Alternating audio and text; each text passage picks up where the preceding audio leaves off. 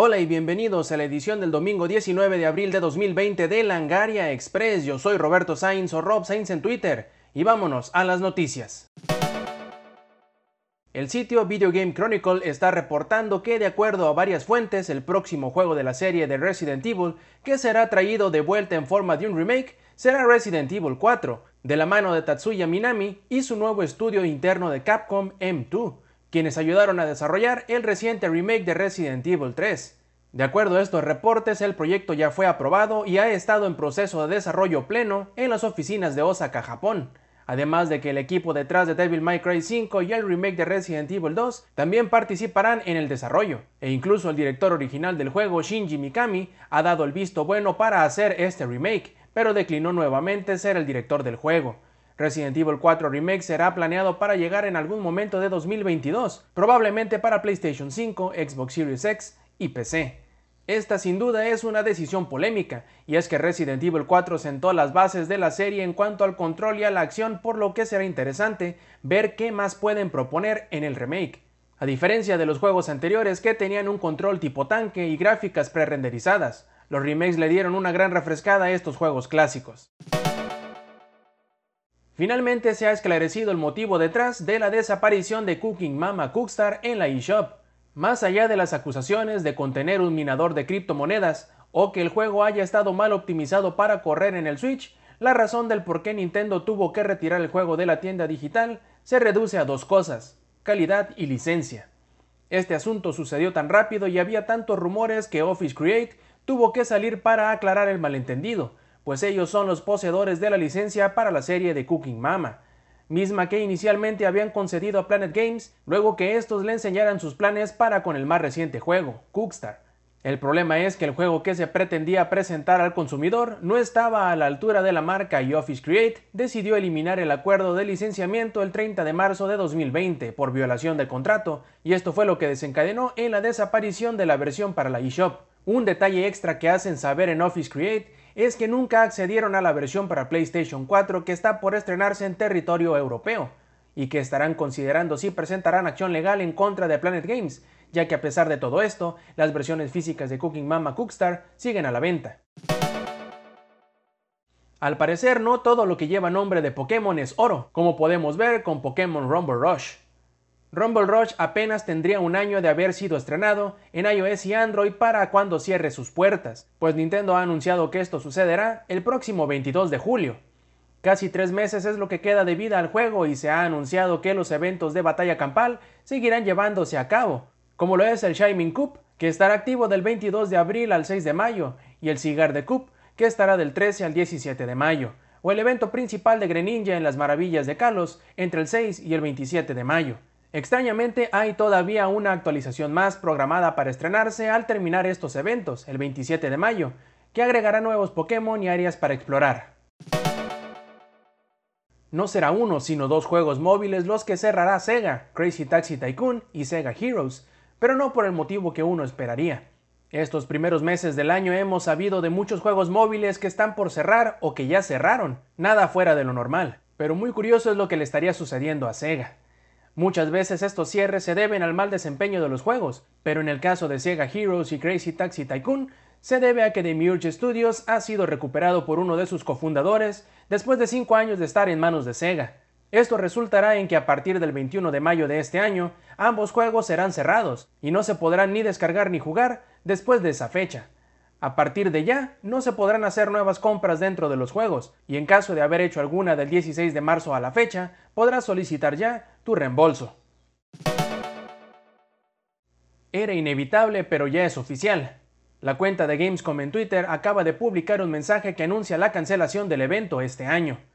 Gamescom 2020 estaba planeado para suceder del 25 al 29 de agosto en Colonia, Alemania, pero debido a la contingencia del coronavirus, el evento ha sido oficialmente cancelado, justo como pasó con E3. Curiosamente, la compañía encargada del evento está considerando una solución similar a la del E3, que es hacer un evento digital con todos los anuncios, aunque es bueno recordar que a final de cuentas el evento digital de E3 2020 también fue cancelado, por lo que habrá que esperar para ver qué sucede con Gamescom. Solo para recalcar, Gamescom es el evento de videojuegos más grande de Europa y reunía muchas más personas que las que juntaba E3. En comparación, más de 350.000 personas asistían al evento contra las 70.000 de E3. El sitio Bloomberg acaba de revelar, de acuerdo a fuentes internas dentro de Sony y de las compañías ensambladoras de la nueva consola, que ha tenido unos cuantos problemas para sus ambiciosos planes de lanzamiento del PlayStation 5. De entrada, la cantidad de unidades de PlayStation 5 con la que se estrenará la consola serán menos que la cantidad que se produjo de PlayStation 4 en su ventana de lanzamiento en 2013. De acuerdo a este reporte, Sony ha tenido problemas debido a la contingencia del COVID-19, ya que los costos de la producción aumentaron más de lo que se pensaba, por lo que distribuirán de 5 a 6 millones de consolas desde su lanzamiento este fin de año hasta marzo de 2021, 2 millones de unidades menos en comparación con el primer trimestre a la salida del PlayStation 4. La revelación del control hace unas semanas también fue algo que no estaba planeado, y es que como el control ya había sido enviado a algunos desarrolladores, prefirieron anunciarlo de la nada y por internet, por miedo que las imágenes del control comenzaran a filtrarse, causando confusión entre el público. Ahora la pregunta que siempre nos hacemos, ¿cuánto costará la consola? Sabemos que a Sony le costará caro producirla, pero de acuerdo a algunos analistas, la consola saldrá a la venta con un precio menor, provocando ligeras pérdidas a Sony, con tal de mantener un precio competitivo contra el Xbox Series X. El rango de precios que se rumora es entre 450 y 550 dólares. Por último, el artículo menciona que el problema de la contingencia ha provocado que no se haya podido hacer una junta entre los jefes de cada sector dentro de Sony para crear el plan de negocios final del lanzamiento de la consola, y se habla que solo un puñado de personas ha logrado ver la consola en su diseño final. El crunching es una práctica que era bastante común en los primeros años de la industria de los videojuegos y actualmente con el tamaño de los juegos actuales puede significar que algunos integrantes de los estudios más ambiciosos pasen meses sin ver a sus seres queridos o siquiera poder descansar adecuadamente. En busca de remediar esto, Rockstar ha reevaluado la forma en cómo diseña sus juegos y según reportes de algunos 15 trabajadores que anónimamente hablaron con Kotaku, esto significará algunos cambios que veremos tan pronto como salga el siguiente Grand Theft Auto. Todos sabemos que GTA es de las marcas más importantes dentro de la industria y que acarrea no solo una montaña de dinero y ganancias para Rockstar, sino que cada juego parece tener tanto contenido como es humanamente posible tener. Pero según estos reportes, la próxima entrega será un tanto más moderada. El plan es algo sencillo.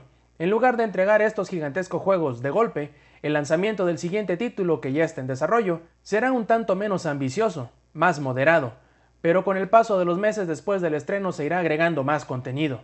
Esto permitirá a los trabajadores una carga de trabajo mucho menor, permitiéndoles escapar del desgaste laboral y dándoles más tiempo para disfrutar con sus seres queridos o simplemente descansar de una forma adecuada. El lado amargo de todo esto es que el juego será más pequeño o con menos que hacer, pero mientras el ritmo de la entrega del contenido sea constante y de buena calidad, el cambio podría ser no tan brusco. Aunque Konami estaba muy seguro de poder entregar el modo de la Euro para Pro Evolution Soccer 2020, ahora este DLC ha sido postergado.